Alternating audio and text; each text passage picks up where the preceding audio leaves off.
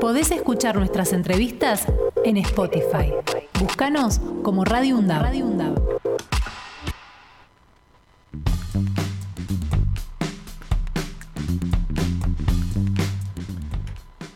Y bien, este, vamos a tener una conversación ahora con doctor Oscar Fariña, que eh, fue este, decano en nuestra universidad, que ahora está trabajando en el PAMI, acá en Avellaneda. ¿Pero por qué? Porque este, vamos a hacer un, recordatorio, ¿no es cierto?, eh, que tiene que ver con la desaparición física, pero no de, la obra, eh, de un de un grande de, la medicina, en este caso de los cuidados con la cuestión mental, que fue Enrique Zaforcada, y lo hemos convocado a Oscar para que haga una semblanza sobre el buen día. Oscar, ¿cómo te va? Hola, ¿qué tal Fernando? ¿Cómo andas? Muy bien, estoy acá con Axel Govetnik en la mesa y bueno, este nada, ¿qué, qué es lo, lo, primero que te gustaría decir de este Enrique Zaforcada? Bueno, mira, Enrique fue un hombre de una trayectoria espectacular. Él es psicólogo, doctor en psicología. En su momento fue hasta vicedecano de, de psicología de la Universidad de Buenos Aires, mm. profesor consulto de la, Universidad de Buenos Aires, y que ha hecho aportes eh, muy importantes sobre eh, la, la psicología social, que es uno de los mentores. Él muere en, el curso de esta semana, a los 89 años, y sobre todo con aportes muy importantes a la salud pública. Es uno de los, de los grandes pensadores latinoamericanos de salud pública, tal vez así que él, diseñó todo un tema de lo que llamaba la salud positiva, ¿no? que estaría dentro de las corrientes de salud este, salutógena, es decir, que ponían su esfuerzo en la promoción y en la prevención, ¿no? Este, pero aparte un, un formador de, de recursos para la salud, ¿no? Es decir, él ha dejado discípulos en toda Latinoamérica, en Europa, digamos, con vínculos muy fuertes con todas las universidades latinoamericanas. Nosotros formamos parte, inclusive desde la, desde la UNDAP, de la RUISAP, que es una red de, este, de universidades que este, para el desarrollo de la, del neurodesarrollo infantil y de la salud positiva y la medicina comunitaria, que incluye a universidades como la nuestra, la de Villa María Córdoba, la de San Luis, eh, de la República de Uruguay, mm. la Nacional de Paraguay, de Bolivia, la Universidad de La Habana, de Río Grande do Sul, la Universidad de Granada en, España, es decir, que es toda una red que tiene, tiene vida, digamos, dentro de la red tenemos como una cosa que nosotros hemos, hemos editado, un libro este, sobre este, eh, neurodesarrollo infantil, editó, bueno, eh, nosotros con una cooperativa que se formó, este, entre todas estas universidades y una editorial eh, privada que ya lleva 18 libros editados eh, en esta red de todos estos países, vinculado a la salud comunitaria, a la salud positiva y a, este, por supuesto, a los aspectos psicológicos y a la salud mental, ¿no? Entonces, eh, este, ¿Sabes qué pensaba mientras te escuchaba? Que este, son estas personas como pudo haber sido Ramón Carrillo en su momento, ¿no? Que dejan una, una huella muy, muy, profunda en lo que tiene que ver con la medicina, no solamente por haberla ejercido bien, sino por, haber, por entender ¿eh? lo que significa un, un, pueblo sano.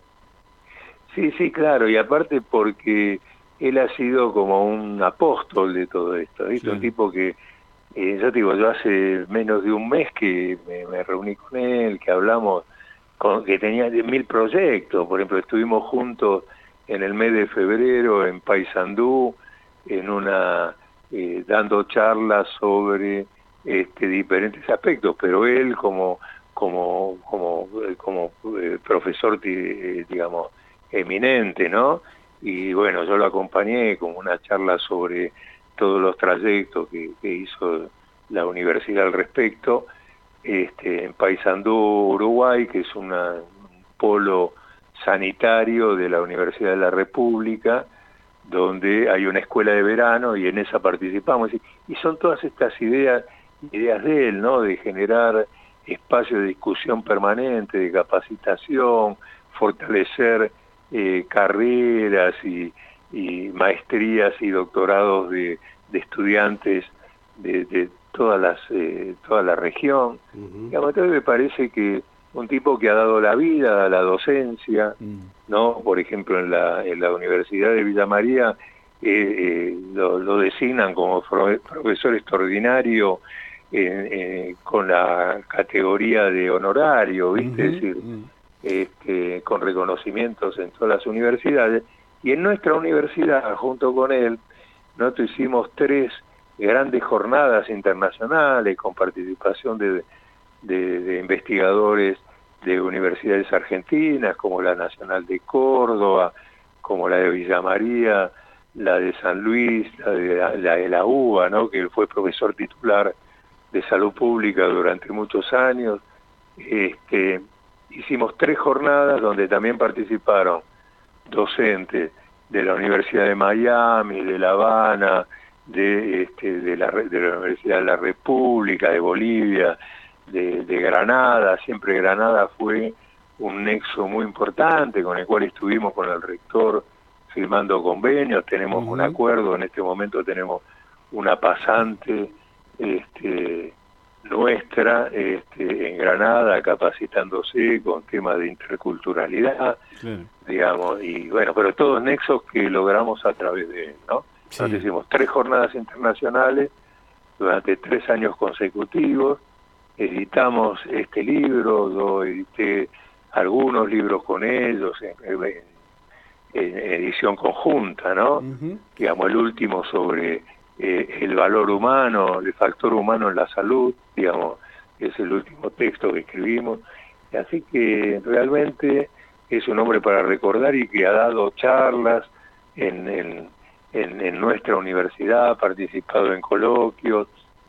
Sí, sí, Buen día, Axel Govendi te saluda. Quería preguntarte y llevarte un poco a la memoria, ¿cómo, cómo te lo conoces a Enrique? Enrique, bueno, yo Enrique, eh, digamos, nosotros en el año 91 mm.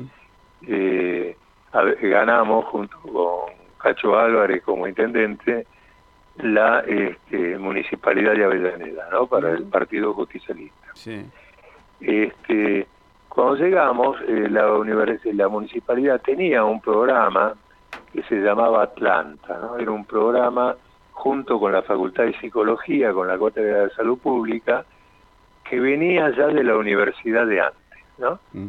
Entonces yo ahí lo conozco, porque él, él, pide una reunión, yo era en ese momento el secretario de gobierno, este, y este y nosotros este, retomamos ese proyecto que era un proyecto integral de desarrollo de salud positiva y salud mental en el primer nivel de atención, ¿no? es decir, en, la atención primaria de la salud.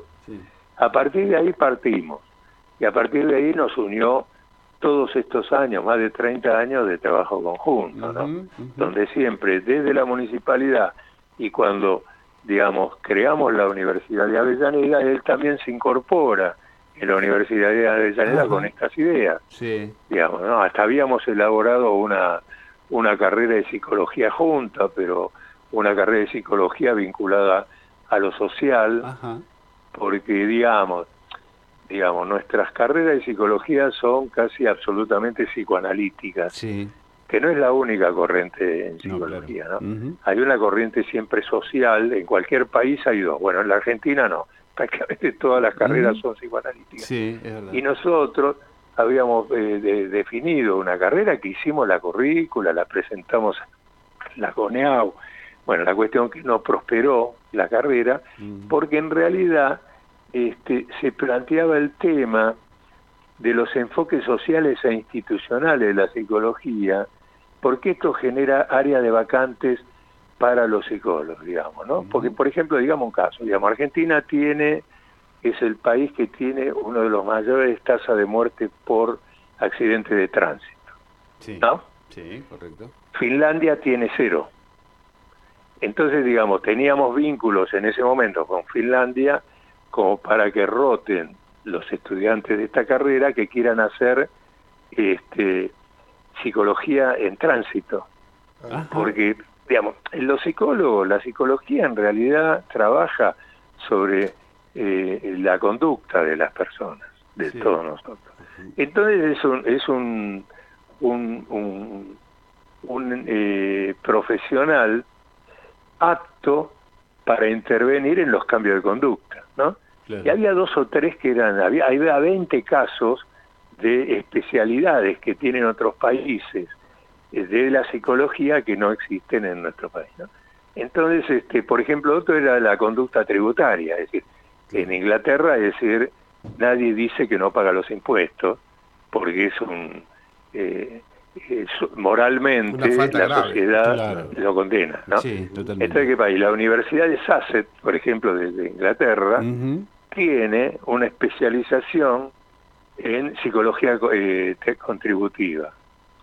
¿Me entendés? Que este sería un asesor fenomenal, capacitado, para generar estrategias de, acercamiento a, que la comunidad conozca lo importante del pago de los impuestos para el beneficio de la comunidad, para el Ministerio de Economía. ¿Me entendés? totalmente.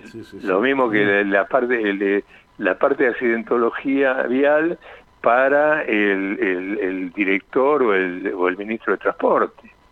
Es decir, bueno, todas estas cosas eran las cosas que este, hemos eh, querido desarrollar, algunas hemos logrado, otras no, bueno, pero una lucha permanente, digamos, ¿no? Pero, pero bueno, yo creo que ha sido un hombre que, que ha dejado, digamos, por eso una, una cantidad de discípulos dispersos sobre todo por Latinoamérica. Él decía que en realidad nosotros no somos hispanoamericanos, somos indo-afro iberoamericanos. Mira.